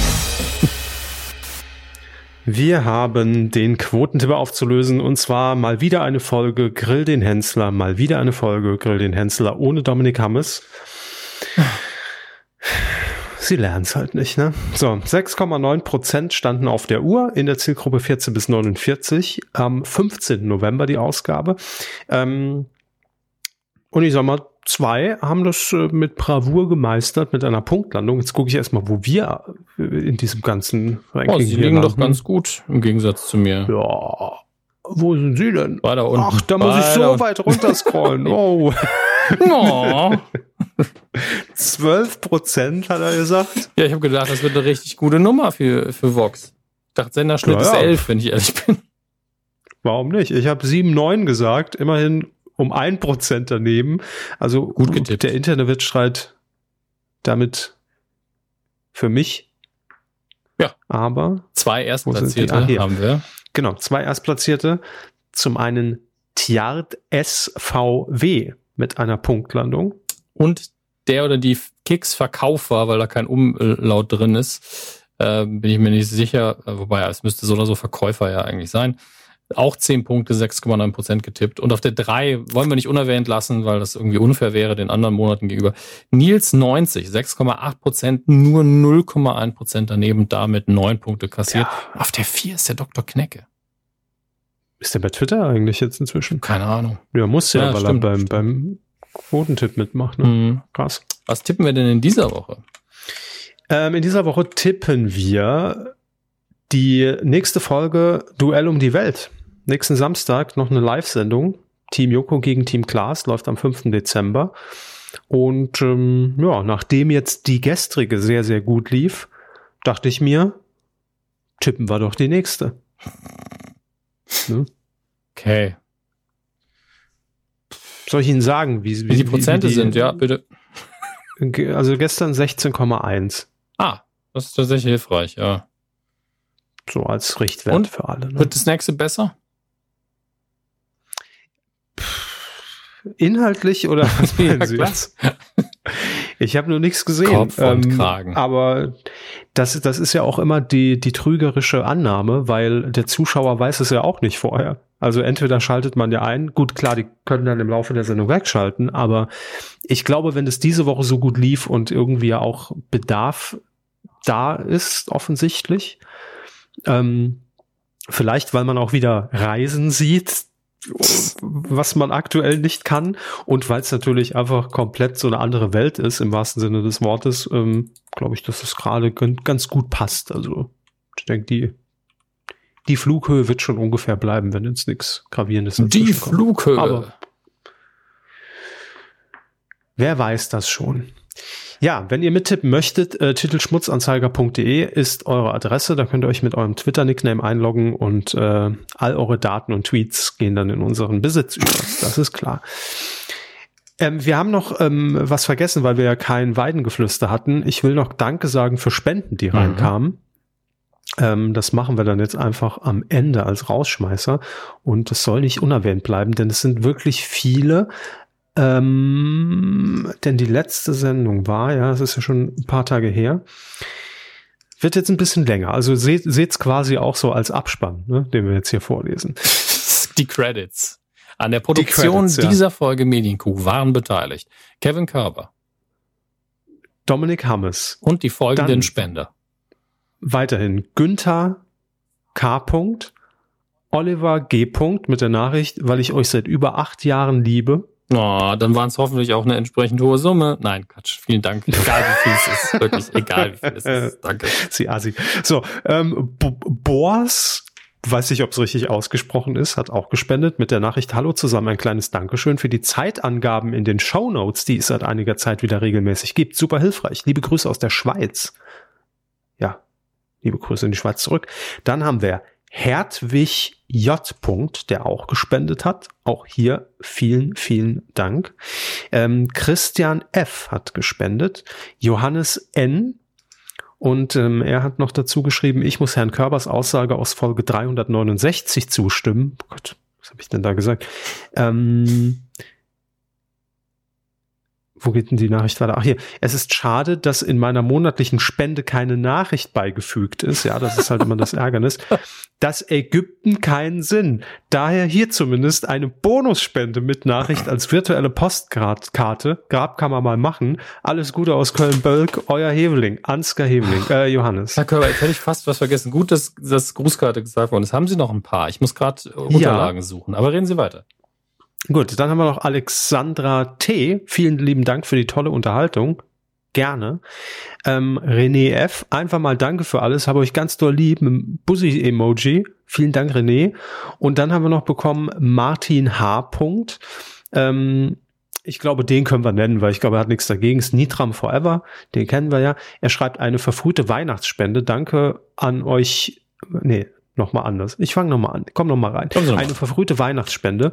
Danke auch in diesem blöden Jahr für gute Medienmilch und extra liebe Grüße an Herrn Körber, der sich ja so sehr über Spendennachrichten freut. Bleibt gesund, Nitram. Ja, du natürlich auch, lieber Nitram. Und Alexander R. hat auch noch gespendet. So, das war ein Abspann. Das ist ja was fast wie in der Hitparade damals bei Dieter Thomas Heck. So, ich schicke Ihnen jetzt ein, ein Foto, Herr Körber, bei, bei, bei diesem WhatsApp Oh, da muss, da muss ich aufstehen. Hab das nicht hier. Das ist kein Problem, weil ich kann in der Zeit ja schon mal vorlesen, was wir bekommen haben. Ja.